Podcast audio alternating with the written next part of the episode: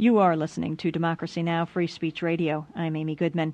The State Department yesterday released the results of an investigation which concludes that the U.S. shared responsibility into the downing of an American missionary plane by a Peruvian fighter jet and a CIA contract airplane on an anti drug mission in April. The Bush administration suspended the joint anti drug flights after the shooting, which killed two people, a mother and her baby, but has expressed its desire to resume its cooperation with the Peruvian military as soon as possible.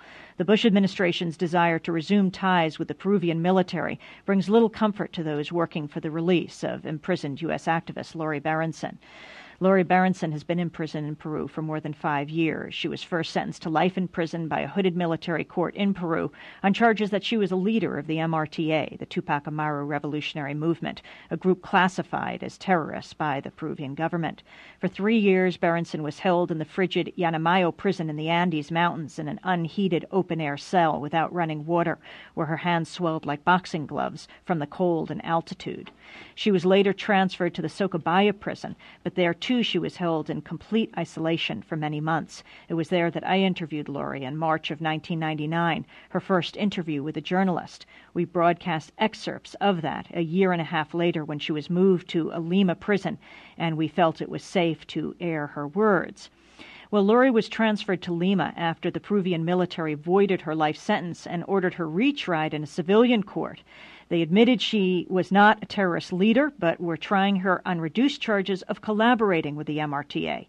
Lori continues to deny the charges. Last month, she was convicted and resentenced to 20 years in prison. Just over a week ago, 141 members of the House of Representatives signed a letter to the Peruvian government sponsored by New York Democratic Congresswoman Carolyn Maloney urging Lori's immediate release. New York Senators Hillary Rodham Clinton and Charles Schumer sent a letter to Peru urging Lori's immediate release on humanitarian grounds. Yesterday, Democracy Now! broke the sound barrier when we brought you the voice of Lori Berenson once again for the first time since she was sentenced to 20 years by the Peruvian court last month. We'd sent Lori Berenson a series of questions and broadcast her answers from the Chorrillos prison in Lima, Peru. We continue now with the interview we began yesterday. The sound isn't optimal, but these are the conditions under which she was able to do the interview. We pick up um, uh, by asking Lori if she thinks that the ex Peruvian President Fujimori and Vladimiro Montesinos played a role in her imprisonment. Listen carefully. Again, Lori reads each of our questions out loud and then answers them. Um, the next question was What role do I think former President Fujimori and Vladimiro Montesinos had in my arrest and initial trial? Oh, I think they had a lot of influence. I think they, uh, I think all trials in military or civilian uh, hooded courts with hooded judges were political trials that had nothing to do with evidence and a lot to do with politics. Um, in my particular case, yes, my case was a piece that was used as a, as a smokescreen during my the entire detention period, the whole reason I was detained when I was detained, and throughout my um, period, in, the period in which I've been in jail. Um, do I think the trial of Vladimir Montesinos might increase the chances that I'd be released or granted clemency? Uh, that's a difficult one to say. I think uh, there there are so many people being put into jail under these corruption scandals, and I don't know. I, I still feel uh, the treatment of them in the press and in general is that of people who even see they've done wrong and now or even repent for what they've done or I don't know. I mean, I find it so difficult. It's, it's really unfathomable to think that someone who has stolen millions and millions of dollars um, would now say, oh, yeah, that was wrong. Um, please forgive me, and they'll probably get out. I, I really hope that is not the case. Um, but I certainly don't think this will have a positive effect on me. I think it just tends to dissuade public opinion and they don't even, in, to the point that people don't even see what really is behind, or where the real big money is, or, or, or what the real corruption was about. Um, can I talk about the prison where I am housed? What is my relationship with the other women who are imprisoned with me? How do they react to my presence? Um, I don't know. That's a sort of unusual question, but I am um, currently being uh, held in a women's prison in uh, Lima, uh, prison where actually prison conditions were probably far worse than in most prisons. In this jail, women were only allowed to use pen and paper since 99, 1999. Uh, we're only allowed to have uh, basically uh, constant access to books since the year 2000. Um, uh, in general, a lot of restrictions that have to do, um, and also taking into account that in this particular jail, most people have lower sentences than in the other jails that I've been, and most people have life sentences. But, however, the conditions were certainly far uh, quite brutal, which probably has a lot to do with, um, to a certain extent, it's a, it's a double crime to be a woman and to be accused of a political crime, because it means that that woman has gone against social, standards, standards uh, of being involved in anything, in addition to whatever uh, whatever uh, political issues uh, she was involved in uh, very, very notorious, very notable in the sense of uh, of what they've done to children. They've let children visit, you know, once every three months through a mesh screen um, with no adults present except their, you know, with their mothers, I guess. And, or, or a lot of uh, children that were born through because of rape in in police um, police headquarters, and uh, then later, you know, if the woman, the prisoner, wasn't able to find someone to take care of their child, they would give it to the state. It was a very, very, uh, very sad situation. Um, and very, very harsh situation that they have caused on, on the children of prisoners. And uh, you can see that to, to date. Um, okay, how do I view my case and the publicity it has received in comparison to the thousands of other Peruvians who were wrongly tried, tortured, and imprisoned under the Fujimori Montesinos regime? Um, I think my case um, has been publicized in a more propagandistical way. I think uh, what is similar to most other cases is the truth doesn't much come out. Uh, unfortunately, that is a problem to date because uh, in public opinion there's an image already created. Um, certainly, there's more, publicity to my case. Um, I would say a lot of negative publicity to my case. Um, I think all Peruvians should have a chance to have the amount of public attention called to their cases, and I would hope that have uh, all Peruvians have a greater access to ju- justice than I did. Um, I think that is uh, they have a greater right, include a greater right than I do to have that justice. Um, um, how do I sustain my optimism when I see the conditions of the people around me? I think that has to do with the optimism that I see in those who are in such horrendous conditions.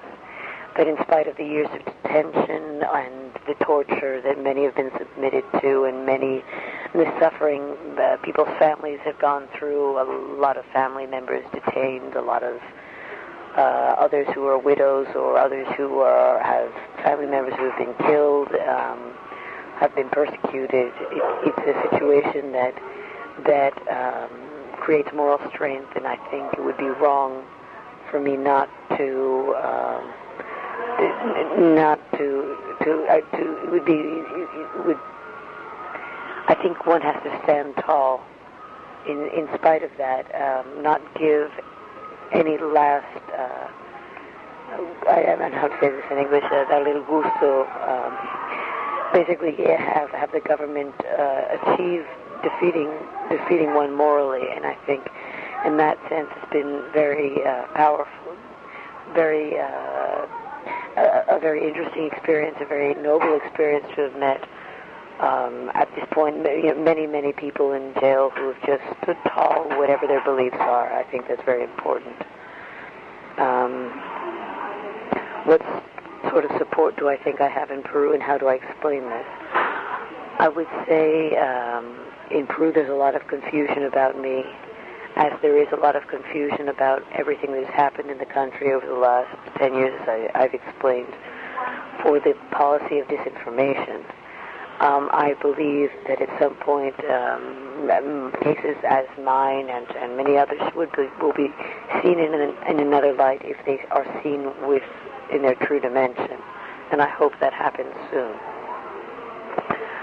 Um, do I do I think any of the sentiment in Peru against me is motivated by, motivated by a feeling that Peru is being pressured by the U.S. government?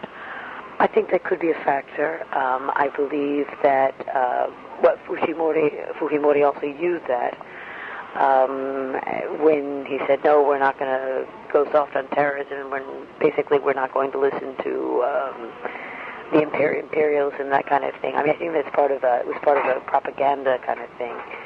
At this point, there could be an honest sentiment of that, and I would certainly understand that. I think all Peruvians have a right, and are actually a greater right than I do, to have uh, justice. I think it's more their right than it is my right. So I, I, I would hope it would be understood that it, it's not my desire to have special conditions or special privileges that others don't have. To the contrary, I would prefer that everybody have those conditions. I think that is what actually Peru needs. Um, do I think that some of the feelings of the Peruvian people towards me might be colored by their attitudes toward the United States, which supported Montesinos and Fujimori for many years. I couldn't, I don't know, I, but I do believe it is, it could be interpreted within this sort of anti uh, North American sentiment on, uh, which also has a lot to do with the economic policies. Um, that um, have directly affected uh, Peruvians, as in all Latin American people. Um, every news article has said that your second trial was brought about by years of U.S. pressure. In fact, what have the Clinton and Bush administrations done on my behalf? Have I ever been visited by a U.S. ambassador to Peru?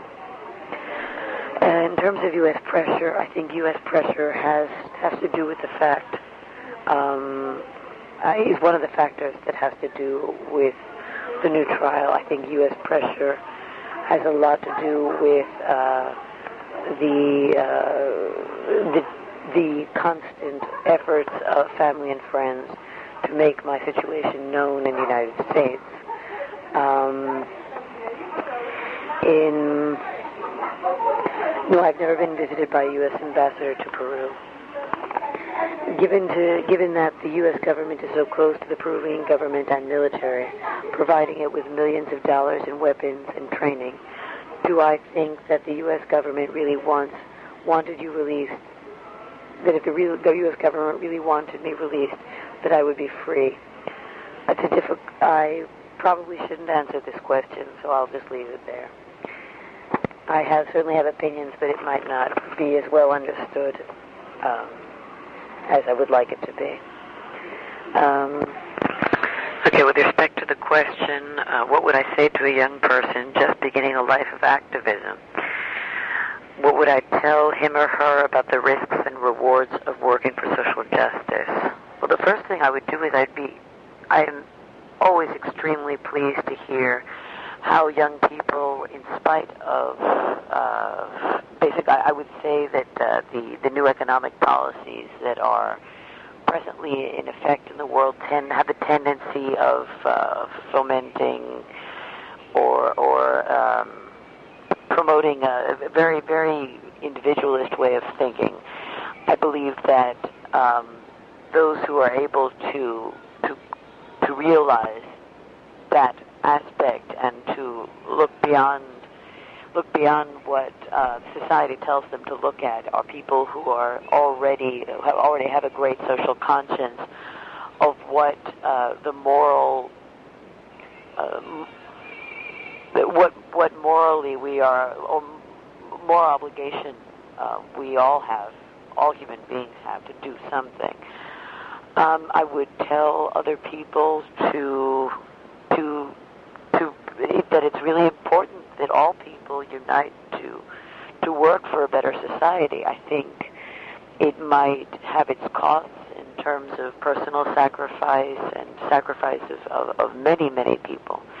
But if uh, we don't, if the new generations and uh, the I mean, if if generally in general people don't work to that to to that end, I think society will actually get much worse in terms of poverty, in terms of destruction of the environment, which all has to do and uh, with poverty and has to do with how that will reflect on greater poverty and greater suffering of human beings. Um, there are so many things uh, with the globalization. You, know, you just get the sense. I know it's uh, it's something that is that has gotten. I guess it's been a it's a more I would say a popular uh, topic since I've been in jail. But what I do have a sense of is that um, basically the, the interrelation of uh, poverty, hunger, for on one hand, uh, illnesses, destruction of the environment, uh, violation of human and fundamental rights,